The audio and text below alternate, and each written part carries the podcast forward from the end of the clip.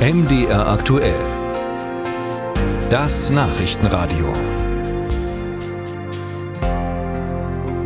Vor einer Woche wurde der Kachowka-Staudamm am Fluss Dnipro gesprengt. Rund 600 Quadratkilometer Land wurden überflutet, mehr als 70 Siedlungen zerstört, tausende Menschen sind auf der Flucht. Die Fluten haben auch Chemiefabriken zerstört, Gift freigesetzt. Die deutschen Hilfsorganisationen leisten Nothilfe, geben Geld für Lebensmittel, Trinkwasser und versuchen vor Ort zu helfen. Aber sowohl Helfer wie auch Betroffene werden auf der Flucht von der russischen Armee beschossen. Nun schickt heute das Deutsche Rote Kreuz weitere Hilfslieferungen ins Überschwemmungsgebiet. Und dazu jetzt Lars Wertmann vom DRK in Dresden am Telefon. Schönen guten Tag. Hallo, ich grüße Sie. Herr Wertmann, um welche Güter geht's?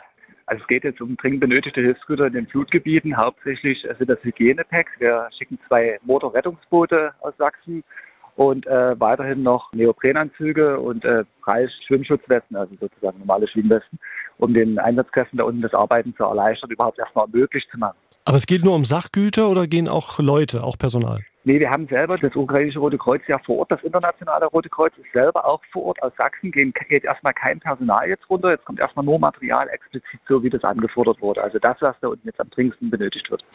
Der Bruch des Staudamms ist eine Woche her. Der Wasserpegel sinkt bereits wieder. Kommen Sie da nicht ein bisschen spät?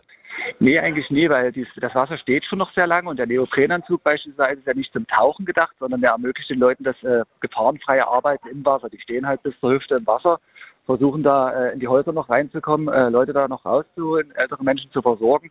Und damit die sich da in dem Wasser sind jetzt so ganz viele Giftstoffe oder auch Verletzungsgefahren, die da äh, vorherrschen.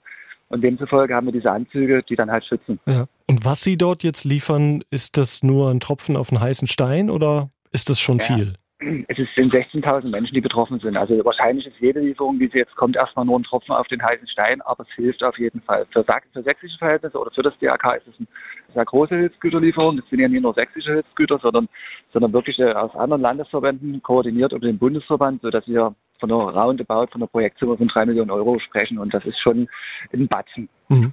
Können Sie noch mehr tun in nächster Zeit? Ja, wir haben ja unsere Leute vor Ort vom ukrainischen Roten Kreuz. Äh, wir beobachten auch aus Berlin und aus Dresden intensiv die Lage und versuchen natürlich dort zu helfen, wo es irgendwie möglich wird. Aber der Zugang, können Sie sich ja vorstellen, in dieses Gebiet ist äußerst kompliziert, weil es mit, mit großen Gefahren verbunden ist, auch für die eingesetzten Kräfte, die da Übermenschliches leisten aktuell. Brauchen Sie noch Spenden? Äh, selbstverständlich. Also wir würden verzichten auf Sachspenden. Das hilft im Moment gar nicht, weil die Wege halt verstopft sind. Da sind wirklich die, die Geldspende sehr deutlich besser angelegt, weil wir dort zielgerichtet Hilfe leisten können.